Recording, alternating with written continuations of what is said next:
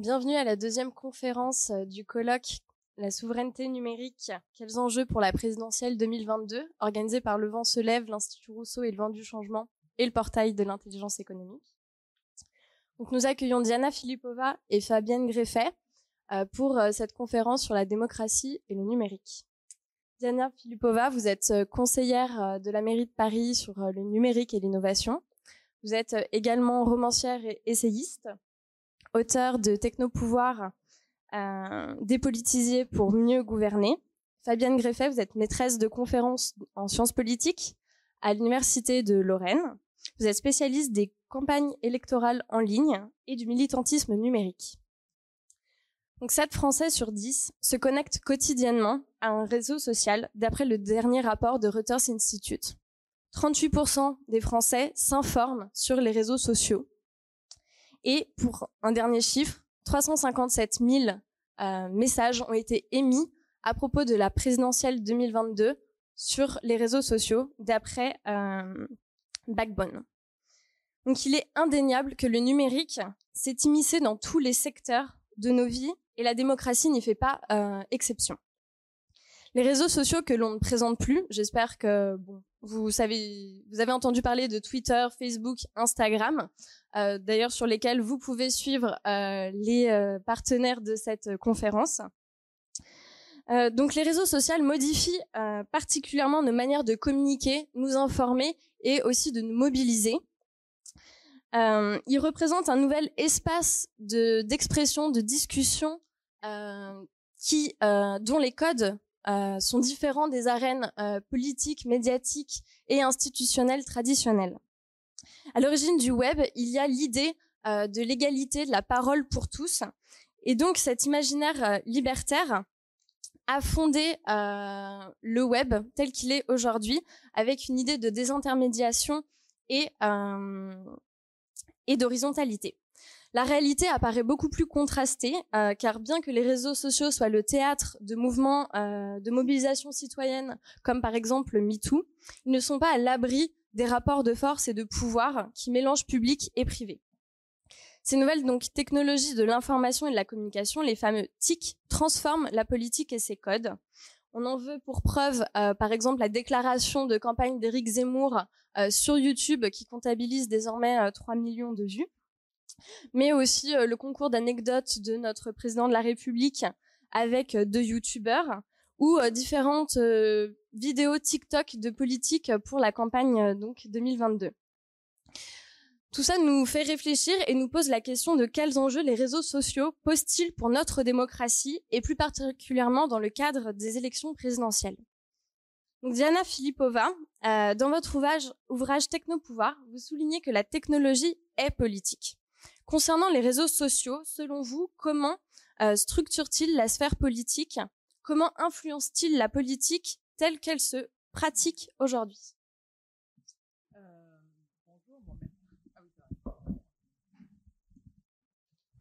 Bonjour, euh, merci beaucoup de m'avoir invité pour parler euh, de, ces sujets à l'aune, enfin pendant une nouvelle cette campagne présidentielle. alors, déjà, la technologie et les technologies sont politiques euh, bien avant que euh, les réseaux sociaux euh, n'existent. Donc, ce, que j'essaye de, montrer dans, dans mon livre Technopouvoir, qui date de, de 2019, c'est que dès l'invention des techniques modernes, dès le début du 19e siècle, il y a une transformation politique majeure euh, des modes euh, non seulement de production économique, mais aussi de l'organisation humaine, des sociétés, des communautés, euh, et aussi une transformation de notre écologie, donc dans notre environnement et de, de ce qu'on appelle les milieux de vie. Donc tout au tout, tout, au long du 19e siècle et, du 20e siècle, les technologies, les techniques n'ont cessé d'interagir avec euh, le pouvoir, les, les, les, idées, les idéologies, la communication politique pour, euh, premièrement, euh, donner une certaine justification politique à la société industrielle et à la généralisation euh, de, la, de la société, enfin du système capitaliste industriel, et inversement, le pouvoir politique de son côté a permis à, en fait aux techniques qui ont déjà d'être inventées, puisque même l'invention technoscientifique est, est éminemment politique, et également d'être diffusée à une très large échelle dans les sociétés. On pense bien sûr euh, très aisément euh, euh, à l'usine moderne qui a en, profondeur transformé nos villes. Enfin, on, est tributaire, toute l'organisation en fait de, des sociétés européennes sont, sont, sont particulièrement tributaires de, de ces évolutions.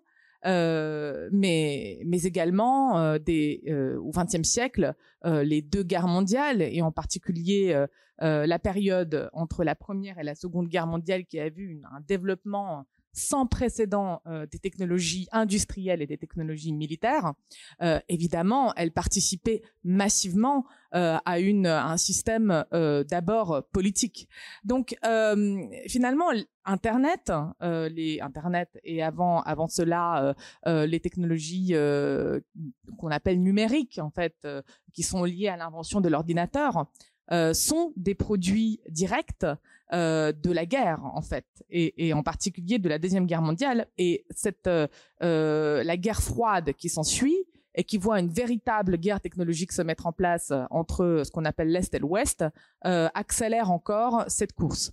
il faut bien comprendre que l'ordinateur est, d'abord né de la volonté de, permettre un, calcul balistique extrêmement précis et euh, qu'en réalité, euh, toutes les technologies que nous utilisons maintenant, euh, qui sont nées euh, à San Francisco, dans, dans la dans la dans, dans, dans la baie de San Francisco, dans les années fin des années 60, début des années 70, sont elles-mêmes financées par un trio euh, défense américaine, université euh, américaine et euh, secteur privé. Voilà, donc tout cela pour dire que bon, il n'y a il n'y a aucune euh, vraiment possibilité rationnelle, comme on l'entend encore aujourd'hui trop souvent, ni historique, pour dire que les technologies, les techniques sont neutres. Elles ne le sont vraiment pas, elles ne l'ont jamais été, elles ne le seront jamais. C'est de la pensée magique et d'une certaine façon, c'est une forme de propagande de dire qu'il y a une neutralité des technologies, euh, c'est vraiment une déresponsabilisation active de ce de, là d'où elles viennent et, là où elles nous mènent. Donc les réseaux sociaux finalement en fait arrivent euh, comme cette petite cerise sur le gâteau récemment et, et, évidemment elles ont euh, profondément bouleversé euh, aujourd'hui la manière euh, dont la politique non seulement s'exprime, mais euh, dont elle se fait. ce qui est assez intéressant, justement, c'est cette interaction entre la communication politique, qui, qui était censée, en fait, bénéficier de Twitter, de tous ces réseaux sociaux que, que, nous connaissons, et la manière dont elle se produit. En quelque sorte, l'aval conditionne de plus en plus l'amont, parce que euh, l'expression est immédiate parce qu'il faut se justifier immédiatement, parce qu'il faut tout euh, mettre dans un espace euh, finalement assez bref, euh, même très bref. Hein, c'est une litote euh, qui est celui des réseaux. le fait même que Twitter ait largement triomphé sur d'autres réseaux comme Facebook par exemple, qui n'avaient pas de limite de caractère, et cette rapidité, cette brièveté ils sont absolument majeurs dans la manière dont la politique se produit aujourd'hui. Donc la première conséquence, évidemment, c'est la brièveté. Donc euh, il faut pouvoir simplifier, exprimer simplement des choses qui peuvent être, euh, sinon très complexes, mais du moins bénéficier d'un espace pour dérouler une pensée. Euh, il faut qu'elle soit immédiate, c'est-à-dire que la réaction doit arriver dans les secondes, dans les minutes qui suivent une indignation, un questionnement. Donc euh, vraiment le tempo, le, rythme, le tempo, vraiment l'enchaînement euh, de, des, politiques aujourd'hui euh, a largement changé. Mais également, et, ça c'est assez quelque chose que nous connaissons tous, que nous expérimentons en fait au quotidien, c'est la polarisation et la violence avec laquelle vont s'exprimer des positions. C'est-à-dire que parce que il y a cette rapidité et cette brièveté, une position intermédiaire, nuancée, argumentée, devient difficilement audible. Non qu'elle ne le soit pas du tout, elle peut l'être, mais elle l'est beaucoup moins que des positions extrêmes et définitives. Donc nous, assistons finalement à une sorte de, maximalisme euh, euh, d'expression euh, sur les réseaux sociaux. Alors, j'ai un petit problème avec ce micro qui ne cesse de qui ne cesse de, s'écrouler. Voilà, c'est beaucoup mieux. Donc, juste pour pour terminer avant de passer la parole à Fabienne, les, travaux récents euh, qui ont étudié un tout petit peu euh, euh, l'interaction entre notamment l'émergence des nouveaux mouvements sociaux dits horizontaux, démocratiques, portés par la société civile, et en fait les réseaux sont assez décevants. Si vous vous souvenez bien, dans les années 2010, Twitter, c'était un peu la promesse de la naissance de nouvelles forces politiques qui viennent par le bas, justement parce que cette désintermédiation, c'est d'abord une déhiérarchisation. Il n'y a plus besoin d'avoir accès à des, euh, à, des, à, des, médias qui, qui, font le tri et qui choisissent ceux qui vont s'exprimer. Et donc, chacun a finalement la possibilité de lancer son mouvement, de participer euh, à ce qu'on appelle, à ce qu'on a appelé la multitude, euh, les mouvements collectifs, le swarm. Enfin, le swarm, c'est un terme qui est utilisé notamment par le Parti pirate pour montrer que nous sommes dans une ruche, euh, une multitude qui va apporter des idées nouvelles, un souffle nouveau. Euh, finalement, quelques années après, euh, quelles conséquences peut-on tirer de, de, de, cette promesse? Elles sont, elles sont décevantes et ce n'est rien de le dire. je vais citer deux, deux exemples hein, de, enfin de, de références. la première, c'est c'est un travail récent euh, qui donc un livre qui s'appelle euh, la traduction française. Je crois que elle, je crois, je sais pas si ça a été traduit en français, euh, mais en tout cas en anglais, c'est The Revolution That Wasn't par une une chercheure, une auteure qui s'appelle Jen Schradi qui est aujourd'hui chercheur à Sciences Po et qui a étudié euh, la euh, l'interaction entre euh, la création et, la, et le recrutement par les forces politiques et l'orientation euh, de ces forces politiques sur Internet. Sa conclusion est assez claire. Ceux qui ont le plus bénéficié des réseaux sociaux sont les groupes conservateurs, voire plutôt fascistes, néofascistes.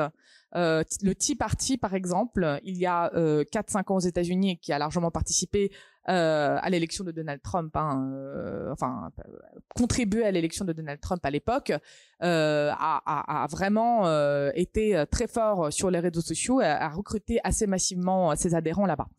Euh, le deuxième, deuxième livre, enfin travail dont je voudrais parler, c'est celui de, la chercheure américaine également Zainab Toufeki, qui a écrit un livre qui, pour le coup a été traduit en français, euh, qui s'appelle Twitter et les gaz lacrymaux.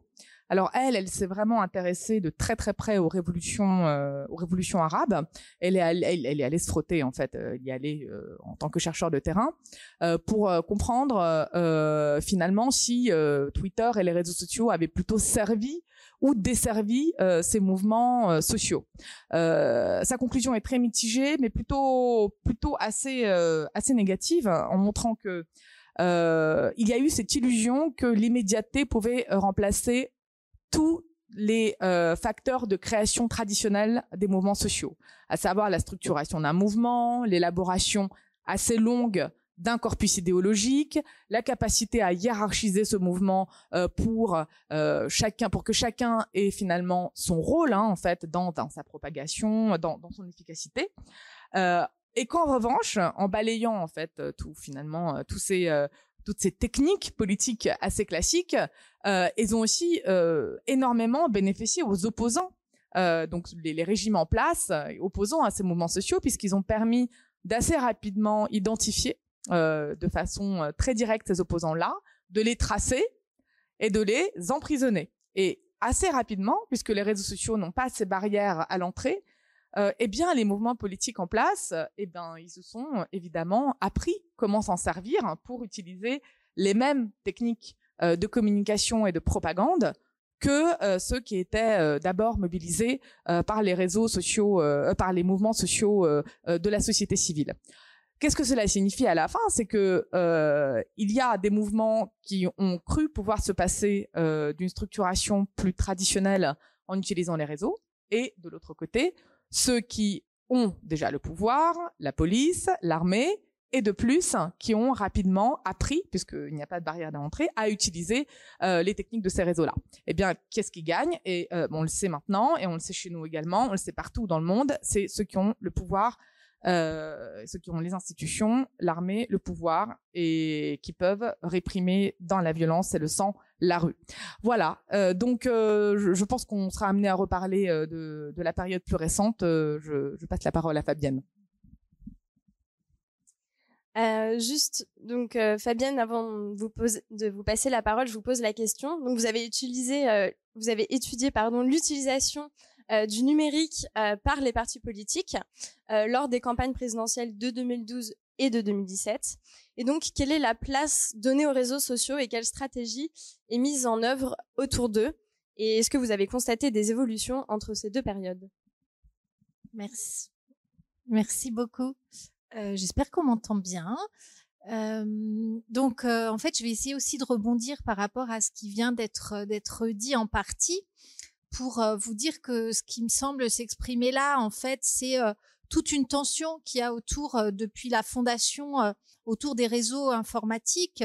En effet, comme l'a dit Diana, la question de la relation entre technique et pouvoir, elle, elle dépasse largement la question de l'informatique et des réseaux euh, d'information, mais elle se repose, disons, euh, avec les réseaux d'information. Et dans cette tension, et en fait, vont s'exprimer euh, deux, deux phases et en même temps deux côtés qui sont d'une part, et ça a été un peu dit en introduction par Anastasia, d'une part donc euh, des logiques qu'on peut appeler des logiques de propagande, hein, et puis d'autre part des logiques d'expressivité, de décentralisation, d'horizontalité. Et donc, euh, ces logiques, en fait, on les retrouve dans la manière dont on perçoit nous-mêmes les réseaux sociaux. C'est-à-dire que depuis la création des réseaux sociaux euh, dans les années 2000, euh, la manière dont on les voit a considérablement, s'est considérablement transformé. Ça a été bien montré par un de nos collègues, Romain Badoir, dans un livre qu'il a appelé de façon très pertinente le désenchantement de l'internet. Hein. C'est-à-dire qu'on est passé d'une vision euh, euh, d'internet comme un espace de sociabilité, comme un espace de mise en relation, comme un espace d'expression aussi euh, de d'affinité ou de hum, d'enjeux qui n'avaient pas de débouché dans l'écosystème médiatique et politique traditionnel à une perception des réseaux sociaux comme des espaces qui sont des espaces effectivement de pouvoir, de domination, euh, de, euh, dit-il, euh, de brutalisation du débat public. Alors, les, deux thèses contiennent en quelque sorte des éléments de, réponse. Moi, je me situe euh, pas euh, vraiment euh, dans ces deux thèses. Ce que j'essaye de regarder, c'est comment les acteurs politiques, qui sont quand même, je parle des acteurs politiques institutionnels, ceux qui participent à l'élection présidentielle, vont se situer dans cet écosystème. Et il y a un certain nombre de choses qui me frappent et de transformations qui me frappent. même si notre système institutionnel en tant que tel, il évolue pas, par contre la relation des acteurs politiques et de leurs équipes euh, à, cet écosystème euh, se transforment. Alors il y a plusieurs choses qui me frappent. La première, c'est que euh, on peut dire que véritablement les les, réseaux sociaux, mais participent des, espaces de campagne. Je suis frappée de voir que même les candidats dont les organisations s'expriment plutôt en nom collectif, qui traditionnellement étaient méfiantes à l'égard de la communication politique se mettent à ouvrir des comptes euh, Twitter, euh, Instagram, euh, LinkedIn au nom du candidat, des comptes très personnalisés. Quand on regarde les principaux, il y a, eu un papier de, France Inter là-dessus la semaine dernière. Quand on regarde donc les principaux réseaux sociaux et l'ensemble des candidats qui aujourd'hui sont déclarés ou susceptibles de se déclarer, en fait, ils sont tous présents à la fois sur Twitter, Facebook, Instagram et YouTube. Et après, bon, il peut y avoir des niches sur euh, des réseaux sociaux qui sont peut-être plus encore un peu émergents, comme TikTok, Twitch, euh, enfin je dis réseau social, mais bon, plateforme euh, au sens large. donc, ce qui s'observe, c'est que les réseaux sociaux, ce sont des supports de campagne complètement normalisés aujourd'hui euh, le visuel sur le réseau social, la reprise de la petite phrase, c'est ça fait partie du, quotidien de la campagne. Et un de mes collègues britanniques, Andrew Chadwick, dit qu'on est aujourd'hui dans des campagnes hybrides, c'est-à-dire des campagnes où ce qui se passe sur les réseaux sociaux va alimenter ce qui va être dit par les médias mainstream et que inversement, ce qui va être dit par les médias mainstream va être repris, alimenté euh, sur euh, sur les réseaux sociaux. Et donc, euh, toute une partie du travail militant aujourd'hui euh, c'est pas tellement de tracter, de boiter et encore moins d'aller dans des meetings, surtout en période de crise sanitaire. C'est plutôt de se faire le porte-parole ou le défenseur de son candidat euh, préféré euh, sur les réseaux. et inversement, dans les médias traditionnels, mainstream, ce qui est très hum, frappant, c'est la façon dont il va faire être fait usage de oui, dont il va être fait usage, pardon, de métriques issues des réseaux sociaux.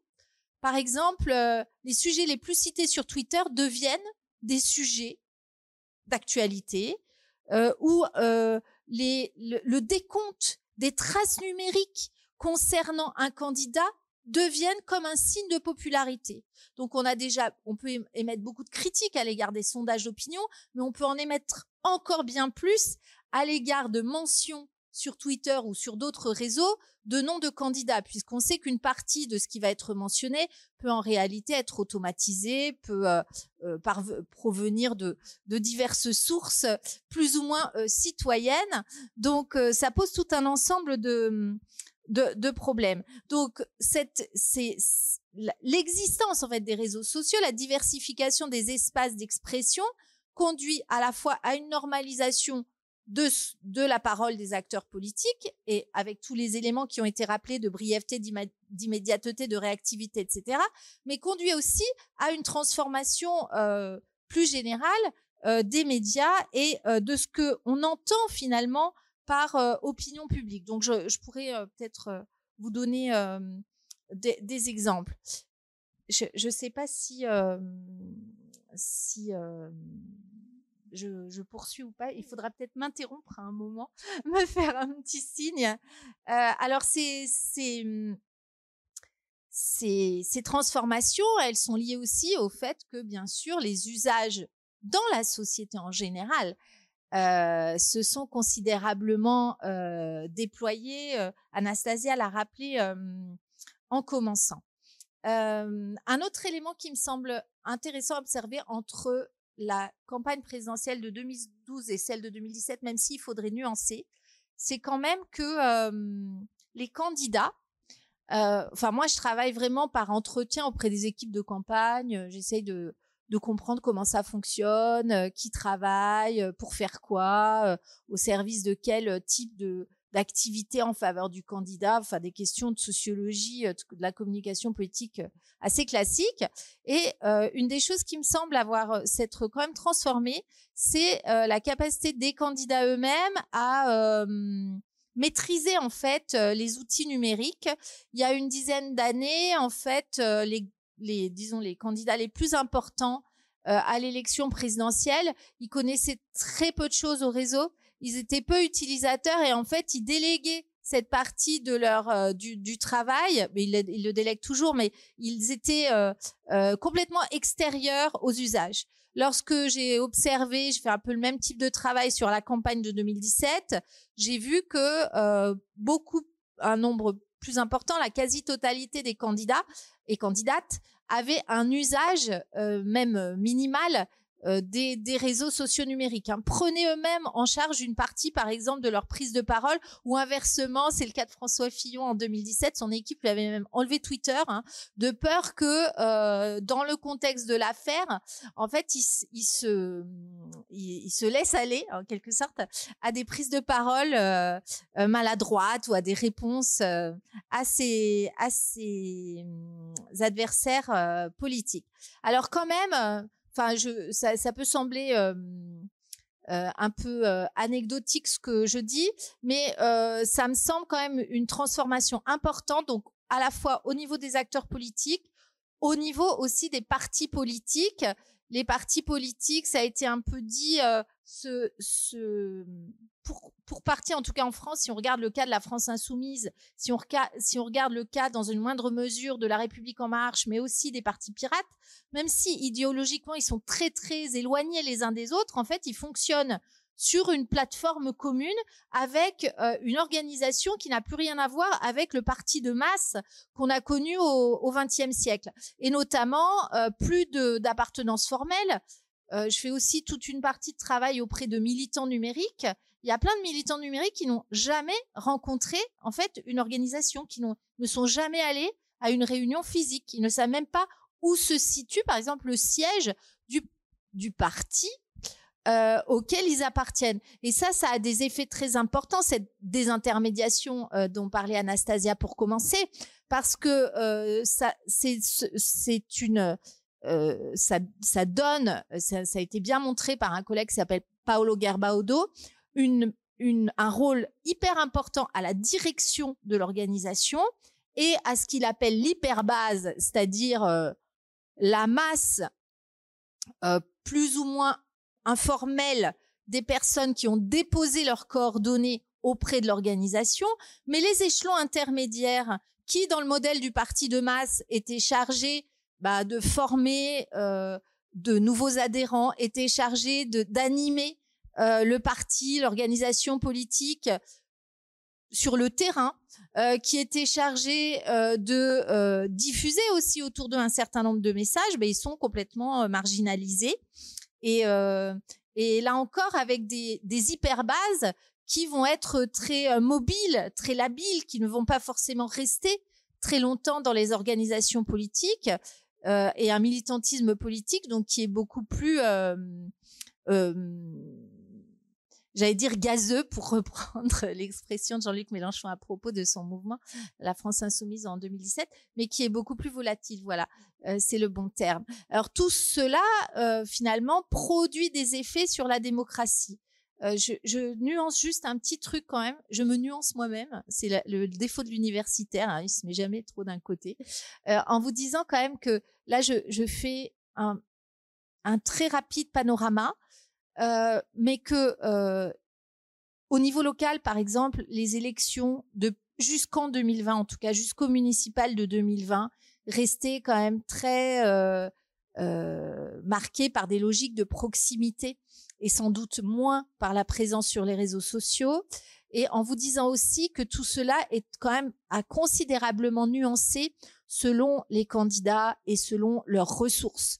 Parce que euh, plus on a des ressources à mettre dans des équipes qui vont développer des applis, qui vont euh, produire des visuels plus ou moins beaux, euh, qui vont euh, réfléchir à la riposte, eh ben évidemment, plus on est en capacité quand même de d'agréger ce que j'appelle des comptes affiliés qui sont susceptibles aussi de se désaffilier à d'autres moments. quand on n'a pas ces moyens-là, c'est quand même beaucoup plus euh, beaucoup plus euh, difficile dans l'ensemble. Donc contrairement aussi à quelque chose qui est souvent euh, enfin une, une, une, image qu'on a souvent du numérique qui, qui, qui, serait un petit groupe de geeks qui connaissent pas grand chose qui vont faire une campagne. C'est c'est pas souvent comme ça que ça se passe. En fait pour qu'une campagne numérique soit soit diffusée il faut absolument bah, soit des militants, euh, soit euh, des, professionnels, donc des agences qui vont se charger du travail euh, d'influence et de, mise sur, sur agenda médiatique des problématiques portées par le candidat. Merci. Diana? Bah, Pour réagir rapidement, après vous passez à la question suivante, c'est ça? Bon. alors moi, je, je reprends ce que dans la continuité de la nuance euh, qui de, de Fabienne, parce que bon, on, on, c'est toujours la même chose. Hein. On, commence par dire qu'il y a une transformation majeure par les réseaux sociaux, et puis après on se rend compte qu'il y a quand même des encore des choses, heureusement qui, euh, heureusement malheureusement d'ailleurs, euh, qui, qui, qui restent quoi, qui subsistent. Par exemple, bon pour parler de, de Zemmour, enfin Zemmour, c'est pas du tout une invention des réseaux sociaux. Hein. C'est un produit d'un truc qui s'appelle la télé. Euh, qui est un média euh, assez ancien déjà, euh, qui a été étudié, je pense, en long, en large et en travers par la, sociologie, la philosophie. Moi, je pense bien sûr au, à l'essai assez célèbre de Bourdieu sur la télévision.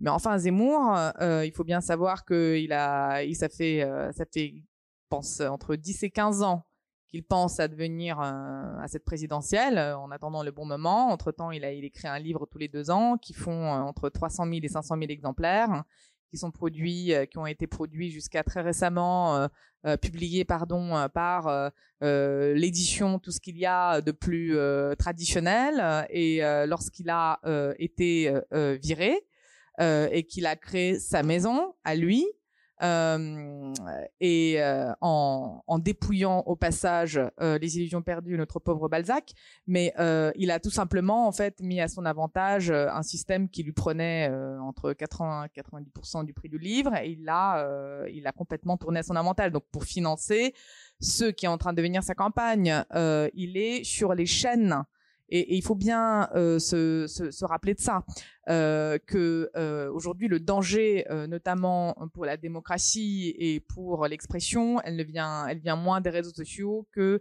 des des changements de contrôle et plutôt des prises de contrôle par Bolloré qui ont lieu dans les médias traditionnels. Et le dernier en date, c'est l'édition. Le fait que Hachette passe sous contrôle de Bolloré, euh, que des, maisons d'édition comme Grasset, par exemple, passent chez lui, ce n'est pas sans conséquence. On le sait. On sait ce qui s'est passé avec Canal, on voit ce qui se passe avec CNews. Euh, euh, on ne peut qu'imaginer ce qui peut se passer avec la production littéraire intellectuelle de notre pays. Donc, euh, n'oublions pas quand même, je crois que il y a des choses qui se passent en dehors des réseaux et que nous avons probablement une vision un tout petit peu euh, lorsque nous allons sur Twitter.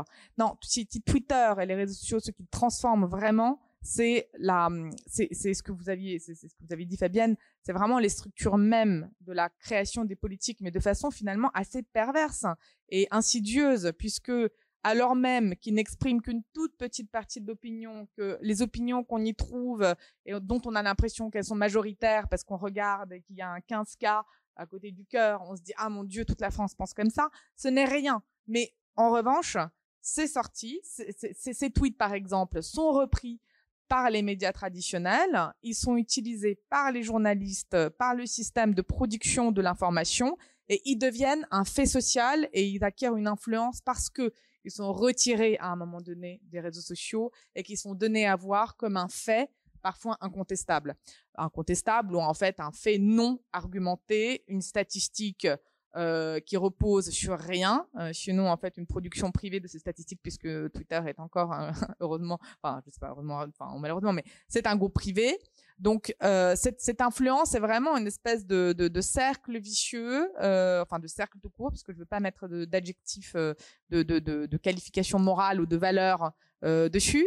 Mais euh, voilà, c'est une transformation. Euh, c'est vraiment comme s'il y avait une toute petite l'écume, si vous voulez, que vous voyez euh, dans les vagues. En fait, ces écumes, ils vont conditionner les mouvements profonds de la haute mer. Et ben, c'est ce qui se passe euh, aujourd'hui, et euh, ça, ça, a évidemment des conséquences euh, très dommageables. Mais il faut le voir comme un système, vraiment comme un système global qui est pas du tout cohérent. Hein. Bien sûr, il y a des contradictions, mais où les interactions peuvent vraiment être beaucoup plus graves que en fait la, signification isolée du phénomène, comme par exemple un tweet ou une dispute, etc. Voilà.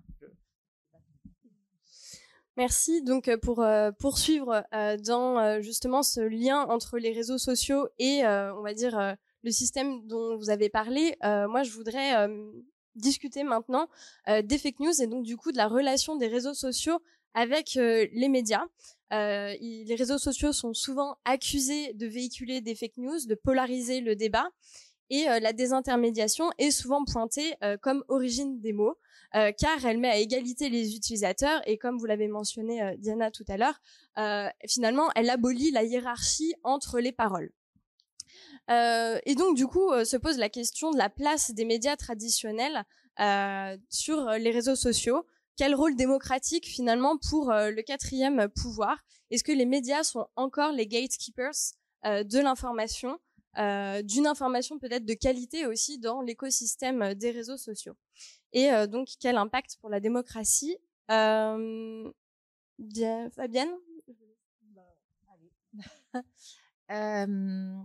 Alors plusieurs choses parce que ça c'est une question importante. D'abord, avec le numérique, déjà avant les réseaux sociaux, en fait, ce qui se produit, c'est une transformation profonde de l'espace public. Euh, c'est-à-dire l'espace où s'échangent des points de vue, éventuellement critiques, sur les affaires publiques. Cet espace public, il est euh, habité de différents acteurs, dont les citoyens, dont également les journalistes, dont les entreprises d'analyse de ce qu'on appelle l'opinion publique, des sondages, etc. Et donc cet espace public avec le numérique, il se transforme parce que tout un chacun très facilement peut s'exprimer, encore plus facilement qu'avant.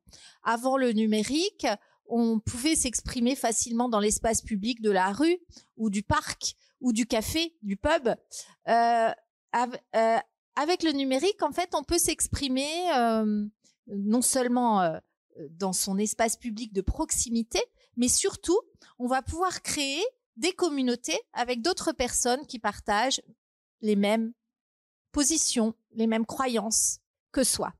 Et euh, ça bouleverse l'espace public en ceci que d'une part peuvent se structurer euh, des communautés, mais aussi d'autre part parce que euh, finalement ce qui était le, le monopole du, d'une parole publique sur les affaires politiques, qui était plutôt porté par les médias, est remis en question par cette, euh, arrivée de euh, nouveaux acteurs. Alors ça peut être euh, des communautés diverses, ça peut être des journalistes citoyens, des, des, citoyens qui ne sont pas à proprement parler des journalistes labellisés par des organisations professionnelles journalistiques, mais qui produisent des sortes d'informations. Puis ça peut être ça peut être tout un chacun. Alors face à ça, il y a quand même un peu une panique morale, c'est-à-dire que euh, on a l'impression que les fake news euh, sont partout, nous envahissent, hein, euh, comme si on était, je veux dire, des, des, des, personnes complètement passives face à la propagande. Alors moi, je voudrais vous dire une, une chose, c'est que oui, la, la, thématique de la propagande, elle est majeure euh, sur la première moitié du XXe siècle, mais au milieu du XXe siècle, il y a un chercheur américain qui s'appelle Paul Lazarsfeld qui montre qu'en fait, euh, c'est pas tant euh, le, le on n'est pas tant des récepteurs passifs que des récepteurs qui font des choix et des sélections dans l'ensemble des, des informations qu'ils reçoivent et on a des biais cognitifs en fait. On a tendance à retenir les informations qui vont dans le sens de ce qu'on croit déjà préalablement. Alors bien sûr, euh, il y a quand même des effets euh, sur les personnes indécises, etc. Bon, je je je vais pas y revenir. simplement, ce que je cherche à souligner, c'est que et moi ça ça me frappe beaucoup parce que euh, quand vous demandez autour de vous, bon alors toi les fake news, en fait soi-même on est on, est toujours persuadé de ne pas être perméable aux fake news. On pense toujours que les fake news, c'est les autres. Hein. Ça, c'est c'est impressionnant. l'autre l'autre chose intéressante, me semble-t-il, c'est que donc les journalistes sont remis en question dans leur position monopolistique, mais construite sur la durée, parce qu'il a fallu du temps à partir du 19e siècle pour construire des cadres journalistiques, des manières de faire, des déontologies partagées. Après, on peut les critiquer, etc. Mais le fait est que depuis une vingtaine d'années, avec le numérique et encore plus, disons, avec les réseaux sociaux, les journalistes sont sous pression. Ils sont sous pression parce qu'on leur demande de produire un maximum en de moins en moins de temps, étant donné qu'ils peuvent à tout moment être doublés par d'autres sources d'information. Ils sont sous pression parce que les recettes publicitaires se sont considérablement amenuisées parce qu'elles se sont, euh, euh, disons, tournées vers les réseaux sociaux, vers les, influenceurs, youtubeurs, etc. Donc une baisse des ressources qui est quand même très importante pour les médias, même s'il y a des aides publiques hein, quand même pour les médias. Euh, et ils sont sous pression parce qu'ils sont remis en question, encore une fois, dans leur position de gatekeepers. Donc qu'est-ce qui se passe? Ben, ils ont tendance quand même à beaucoup dénoncer euh, les fake news. Je ne dis pas que les fake news euh, n'existent pas, hein, pas du tout. Je vais, je vais vous donner juste quelques éléments après. Mais euh, ils ont tendance à beaucoup les dénoncer, ce qu'on comprend, mais c'est aussi un peu une peur de cette plèbe, euh, de ce discours de la plèbe qui qui, qui déferle. Alors après, moi, je, enfin, euh, je pense qu'il y a quand même des moyens d'objectiver la présence de fake news. Ça a été très bien fait autour de la campagne de 2017 par le projet Politoscope de David Chavalarias, qui est mathématicien, et qui montrait quand même qu'il y avait toute une partie des euh, soutiens euh, numériques, alors sur Twitter, qui effectivement est beaucoup repris par les journalistes parce que c'est le réseau numéro un euh, des professionnels des médias. Donc sur Twitter, effectivement, toute une partie des comptes étaient en fait des comptes créés par des robots, souvent venant des, soit des États-Unis, donc de l'alt-right américaine, les milieux trumpistes soit venant de Russie en fait, hein, des hackers russes. Donc il y a ces deux éléments. Euh, il, y a, certainement et il y a euh, à coup sûr des luttes euh, de propagande autour des fake news. Mais il me semble que, enfin, il faut pas non plus exagérer là encore le pouvoir des fake news. Et moi, je suis quand même pas, je je suis pas complètement désenchantée. De, la capacité critique des citoyens et je me dis que oui, certes, les réseaux sociaux nous enferment dans des bulles informationnelles, dans des ce que Morozov a appelé des bulles de filtre. Hein, les algorithmes nous proposent toujours des contenus qui participent à nos préférences, donc vont avoir tendance à nous renforcer dans nos croyances initiales. En même temps, il y a aussi plein d'expositions euh, accidentelles à l'information, euh, plein de possibilités de bah, d'être peut-être remis en question dans ses certitudes. Donc euh, voilà, euh, tout n'est peut-être pas euh, foutu. et les fake news ne nous auront pas forcément. Merci. Ah, c'est très intéressant. alors, sur les fake news, il y a quand même juste pour souligner, parce que c'est un débat à part entière euh, sur lequel je pense on peut passer trois heures. Peut-être pour reprendre quelques éléments un peu critiques euh, qui ouvrent euh, le, débat, on va dire. la première chose peut-être, c'est que ce, qui, ce qui est vraiment terrible avec, avec les fake news, c'est que elles produisent des effets dans, dans, dans l'opinion générale et, et, en fait dans le monde, quoi, même si elles sont démenties. puisque elles sont un fait, elles sont un événement. Et cet événement-là, il donne lieu à donc des croyances, bien sûr, mais aussi des, démentis, des réactions, enfin à, ces interactions en chaîne qui font que elles sont euh, leur raison d'être, alors qu'elles sont néant. En fait, c'est le néant, et en fait, ce néant se transforme par le fait qu'on s'en empare en matière, et en matière réelle, quoi. Donc, elles sont réalisées par le fait même euh, d'être reprise, commentée, démentie, euh, euh, de l'indignation, de l'émotion, etc. Donc nous, euh, en fait, citoyens, citoyens privilégiés, parce que nous avons, j'y reviendrai plus tard, les codes et les les ressources pour décoder parfois hein, ce qui relève le vrai du faux, à peu près, en tout cas de, des faits, des, des, des, des mensonges. Euh, nous aussi, nous sommes euh, euh, influencés par ces fake news et nous vivons dans ce monde où le rapport à la vérité devient de, plus en plus problématique. c'est vraiment mon deuxième point. C'est le rapport à la vérité et à quelque chose qui lui est lié dans l'information, qui est une espèce d'expression, c'est le fait, enfin la vérité factuelle de ce qui a eu lieu. N'oublions pas que les faits ou les facts sont vraiment au fondement premièrement de la raison d'être euh, des, du quatrième pouvoir, hein, qui, est le journalisme, l'information, mais sont également sa matière première. Donc en fait, le fait qu'aujourd'hui euh, ce, rapport à la vérité soit complètement perverti, que euh, les faits soient remplacés par des choses qui n'ont pas eu lieu, qui sont présentées comme une vérité alternative, hein, c'est ça, euh, que par ailleurs les faits soient également remplacés par l'émotion, par une soit la création d'une émotion, soit par une réaction à une émotion qui préexiste, détruit euh, vraiment, sape en fait les bases du pouvoir et de la légitimité euh, de l'information. Et ça, en fait, nous en souffrons tous. Nous sommes tous des victimes de cette dégradation euh, de ces conditions, euh, de ces conditions de d'expression, de travail et des effets qu'il produit. Donc ça, c'est vraiment sur le côté euh, partie de la vérité.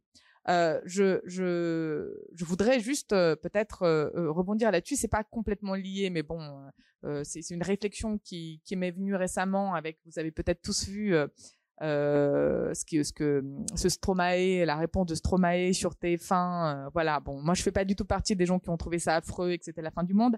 En revanche, ça exprime quelque chose sur euh, le fait qu'une réponse rationnelle, euh, dans certains cas, n'est plus concevable, n'est même plus même concevable sur une chaîne de grand de grande écoute euh, à 20 heures où tout le monde regarde et que seule la fiction, en quelque sorte, une fiction de, de, de chansonniers ou de l'art sont capables de transmettre ou de véhiculer une, une, certaine vérité. Bon, c'est quelque chose qui, dont il faut bien prendre euh, la mesure, puisque encore une fois, c'est vraiment de, de ce, bascule de l'information à la fictionnalisation de tout.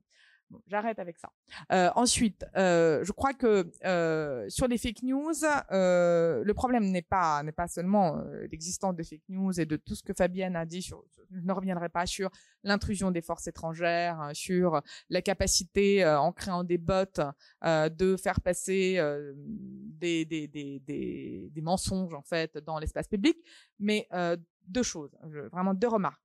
La première, c'est que pour qu'elle soit crue, il faut qu'il y ait des conditions. Il faut que le récepteur, on est vraiment dans la, dans sociologie de la réception, ait euh, un terreau favorable, en quelque sorte, pour se dire que cette chose, euh, parfois euh, très crédible, très vraisemblable, mais assez souvent complètement invraisemblable, puisse être crue, vraiment avalée comme une vérité sans contestation, par les gens.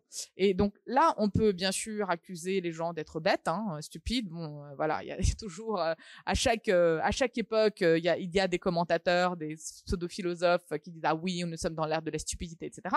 Mais aussi, on peut se dire que les conditions ont été créées en fait de cette, c'est même pas de la crédulité, c'est un, c'est un, une perte absolue de repères et notamment de l'infantilisation du public en fait, de, enfin de l'opinion. Euh, qui conduit euh, en fait de façon euh, comme par une, boucle de prophétie autorisatrice parfois qui, qui nous conditionne, qui conditionne nos comportements à notre crédulité comme si nous étions des enfants. Donc ça c'est la première chose. la deuxième chose c'est que la communication, c'est justement la question de la propagande. Alors, comment on peut définir la propagande? La propagande, c'est quelque chose justement qui prend cette distance, elle n'est plus dans, qui prend cette distance avec euh, ce référentiel qui est très important pour nous, qui est le vrai et le faux. Donc les choses se mesurent. Bon bah voilà, cette information, elle est prononcée. Quels sont en fait les critères pour que pour que je puisse considérer qu'elle est vraie ou fausse? Bah il y a il y a y a le monde réel bien sûr, et puis il y a il y a un critère presque philosophique qui est en fait la vérité, et puis euh, quelque chose qui n'est pas vrai, quoi, qui est un mensonge qui n'existe pas, qui n'a pas de réalité. La propagande en fait, elle contourne ça complètement. Les choses sonnent bien ou sonnent pas bien. Euh, elles répondent à un besoin profond émotionnel ou ne répondent pas à ça. Elles répondent à une demande forte du public ou non. C'est exactement euh, dans cette euh, dans, dans, dans, cette lignée que se situe par exemple le divertissement. C'est dans cette lignée que se situe le journalisme de choc. Et quand je dis le journalisme de choc ou le journalisme victimaire, émotionnel, etc., je ne parle pas du tout de niche. Ce sont vraiment des phénomènes à grande échelle. Euh, qu'on a connu, euh, par exemple, euh, enfin, juste pour vous donner un exemple très précoce, c'est le procès d'Outreau, où un emballement médiatique a largement conditionné, en fait, pour le coup quelque chose d'assez monstrueux, hein, la culpabilité complètement invraisemblable qui ne s'appuie sur aucun fait, et je reviens, sur aucune preuve juridique, judiciaire, euh, de un certain nombre de personnes qui en fait étaient absolument innocentes. Donc euh, ça, c'est vraiment une manifestation qui a une influence très très importante sur sur la justice, sur les procès d'assises et sur la vérité judiciaire. Mais nous, vivons finalement, et, ce n'était qu'un qu'un signe dans, dans, voilà, dans le monde judiciaire que nous vivons aujourd'hui euh, à très grande échelle. Et c'est vraiment euh, cela qui me semble très, très problématique. Hein, et je le lis à, mon, à ma petite idée sur euh, une réponse rationnelle ne peut plus euh, être considérée comme valable, seule finalement la fiction est capable de traiter ça, c'est que je crois qu'il y a un divorce assez durable, assez profond euh, avec avec ce qui est vrai, ce qui est faux, avec ce qui est et ce qui n'est pas. Et c'est là-dessus que finalement les journaux et les journalistes et le secteur de l'information est très attendu. Et moi, je suis pas pessimiste là-dessus. Je, je suis assez j'ai bon espoir euh, que ce, ce, travail euh, qui est conduit de façon infatigable par des groupes de presse qui veulent continuer à, à, à être fidèles à cette, à cette, à cette vertu euh, fondamentale qui est la vérité, euh, de, de, de, ne pas se laisser entraîner par euh, cette volonté de, de s'en extraire, de sortir de ce référentiel-là, et qu'ils reviennent toujours. Alors c'est douloureux, c'est problématique, ça nous blesse nos égaux et ça blesse les émotions individuelles et des vérités individuelles, mais c'est à mon sens nécessaire. Aujourd'hui, bien sûr, ce conflit est particulièrement fort, euh, particulièrement violent, euh, et c'est peut-être cela aussi qui fait que nous avons euh, une, telle crédulité, enfin une telle force des fake news dans dans l'espace informationnel, dans l'espace public. Merci pour poursuivre justement sur cet aspect propagande qui sur les réseaux sociaux on, appelle ça aussi l'astroturfing. Euh, donc euh, ça fait partie en fait de plusieurs euh, on va dire, méthode de stratégie de marketing politique sur les réseaux sociaux. Et donc, ma question par rapport donc à ce colloque où on discute aussi de souveraineté numérique, finalement, est-ce que donc ces stratégies de marketing politique menacent la souveraineté démocratique?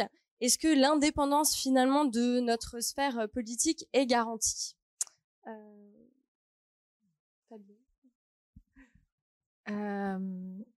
Déjà, je vais vous décevoir, je crains, parce que je ne pense pas qu'historiquement, il n'y ait jamais eu de moment où l'un, il y ait eu une, une, indépendance ou une autonomie parfaite de la sphère politique par rapport à la société qui la porte, et c'est une bonne chose. Et bien au contraire, en fait, plus il y a une autonomie de la sphère politique, plus on le regrette parce que ça signifie une professionnalisation politique en fait tout simplement. Euh, c'est-à-dire que l'autonomie de la sphère politique renvoie à des savoir-faire, à euh, des modes de recrutement, euh, à des formes de cooptation qui seraient propres à la sphère politique et qui seraient complètement dégagées de la société.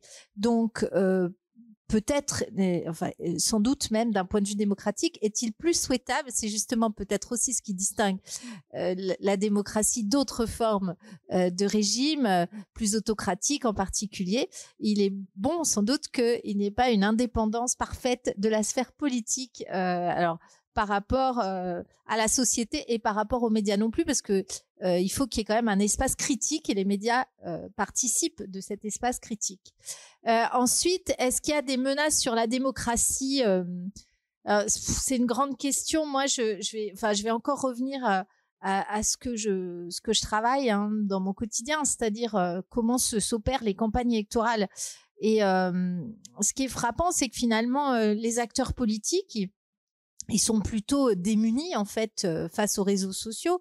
Souvent, enfin, réseaux sociaux et espaces numériques d'une manière générale souvent ils sont, enfin ils, ils, ont, ils bataillent plutôt pour faire euh, expo, pour euh, pour tenter euh, de faire en sorte que leurs leurs idées, leur manière de voir, leurs récits justement soient repris.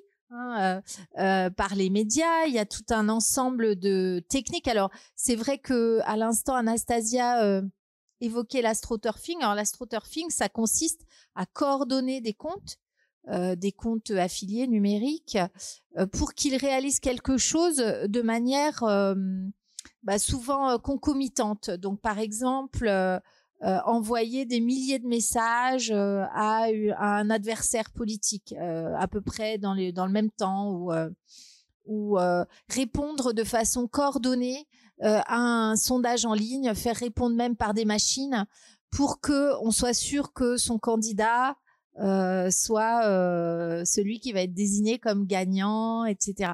Donc il y a toute une course. Alors là aussi, euh, ce sont des stratégies qui sont mises en œuvre par les équipes de campagne, certainement, bien que quand on en parle, elles attribuent toujours ça à leurs adversaires politiques et qu'elles ne reconnaissent jamais en faire usage de, de, leur côté ou se sentent parfois un peu gênées par les trolls qui peuvent effectuer ce travail euh, je dirais, euh, le sale boulot euh, informel de la, de la campagne.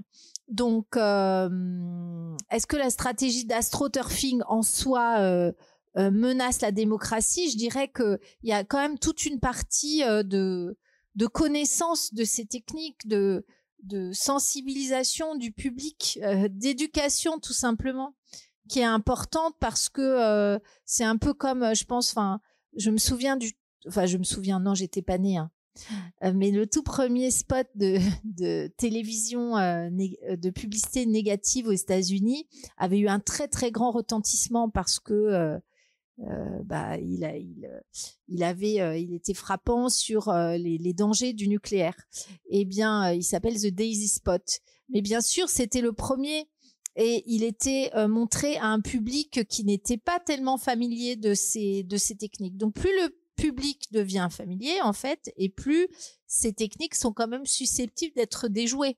Et il me semble qu'aujourd'hui, il y a quand même euh, des risques assez importants pour les réseaux sociaux d'être décrédibilisés en tant qu'espace euh, de euh, communication politique et que et les entreprises et les acteurs politiques, s'ils veulent pouvoir continuer à disposer de ces espaces, ils ont plutôt intérêt en fait à à, ben, à faire en sorte que en termes d'image les réseaux soient quand même restent enfin restent fréquentés parce que encore une fois enfin un réseau social n'existe que parce que nous les utilisateurs nous nous nous le faisons vivre, nous produisons des, des données, etc., qui, peut, qui vont pouvoir être commercialisées, qui vont permettre de réaliser du ciblage.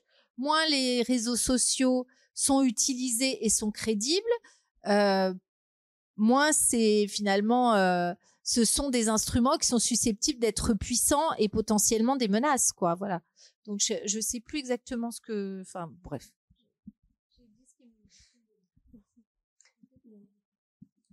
Euh, sur la même question, qui rappelez-moi. la question, c'est en fait par rapport à toutes ces stratégies marketing qui sont aussi mises en place, ou par exemple, on peut voir avec Cambridge Analytica ou en 2016, euh, Donald Trump, euh, qui euh, sa victoire est aussi due, par exemple, au Fermaclick, qui qui était hébergé, par exemple, aux Philippines, pour essayer de le faire monter, par exemple, sur Twitter, et qui a contribué aussi à lui donner un poids sur ce réseau social. donc finalement, c'est un peu la question de quelle souveraineté aussi démocratique nous avons vis-à-vis de ça. C'est très, c'est très compliqué euh, comme question euh, et, je crois qu'elle admet difficilement une réponse euh, unique. Moi, je crois quand même que les formes traditionnelles de la, de la démocratie et, du débat démocratique ne sont pas du tout éteintes.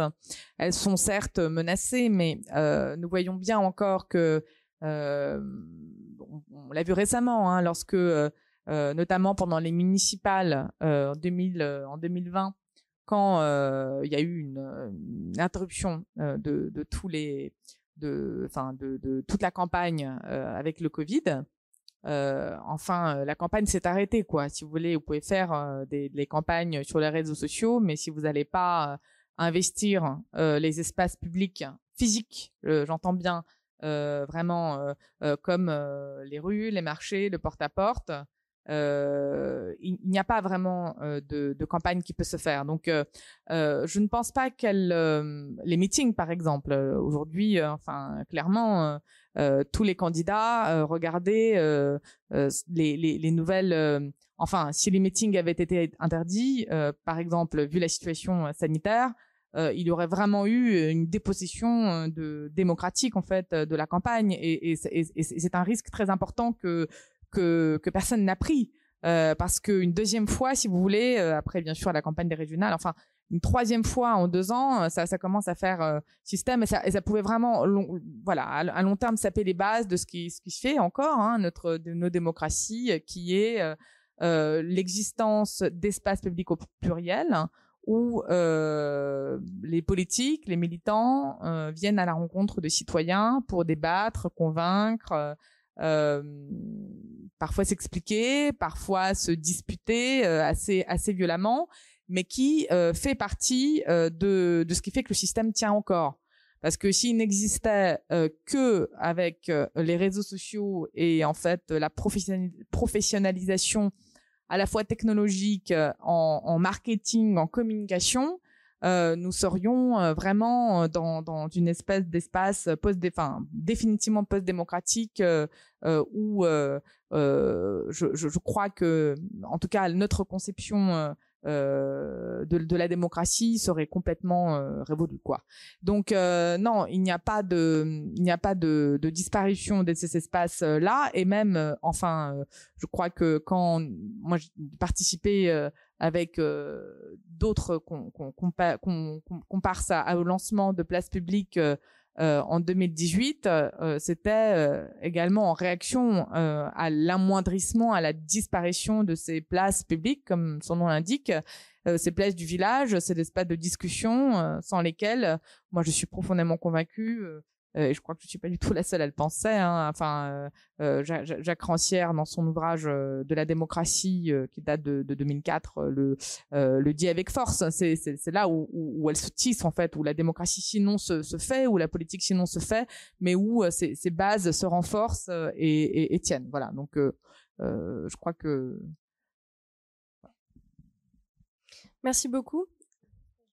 Oui, allez-y et après on passera aux questions. Voudrais juste ajouter une petite chose. C'est que, en fait, souvent, quand on, quand on pense technique de marketing, etc., on pense au micro-ciblage tel qu'il peut être réalisé aux États-Unis parce qu'aux États-Unis, il n'y a pas véritablement de réglementation ni de protection des données, d'une part, et d'autre part, la publicité politique n'est pas interdite. Donc ces deux éléments font que euh, les, les partis et les candidats peuvent constituer d'énormes bases de données qui vont reprendre toutes les caractéristiques euh, des électeurs, euh, pas seulement leurs appartenances politiques, leur âge, leur lieu de résidence, leur centre d'intérêt. Euh, les équipes de campagne peuvent euh, en fait fusionner les fichiers entre eux, acheter des bases de données commerciales, donc savoir quels produits ont acheté les électeurs, à partir de là déduire des profils, euh, produire des messages qui sont hyper ciblés, qui correspondent ou qui sont censés correspondre trait pour trait à ce qu'attend l'électeur. Euh, en Europe et notamment en France parce qu'on a quand même une, une législation qui est très protectrice. Elle est protectrice du point de vue de la collecte des données personnelles et des données sensibles et j'aurai plein d'exemples à vous raconter sur la difficulté de constituer des fichiers même au sein des partis euh, ou dans les équipes de campagne présidentielle. Et puis aussi parce que on ne peut pas six mois avant les élections, et Éric Zemmour d'ailleurs vient de se faire épingler à ce sujet, on ne peut pas acheter d'espace sponsorisés sur les réseaux sociaux. On ne peut pas envoyer des euh, messages euh, ciblés aux électeurs. C'est interdit. Alors peut-être qu'on peut se dire l'arme du droit ne suffit pas. C'est vrai que l'arme du droit ne suffit pas à elle seule. En revanche, le risque que représente pour l'image du candidat le fait de ne pas respecter euh, les règles du jeu, euh, c'est un risque que les équipes de campagne sont amenées à évaluer et euh, sont amenées souvent à ne pas prendre. Et donc, c'est un élément qui protège un petit peu la euh, non pas la souveraineté euh, numérique au sens souveraineté de l'État, mais plutôt euh, les électeurs dans les, les efforts ciblés de communication qui peuvent leur être adressés.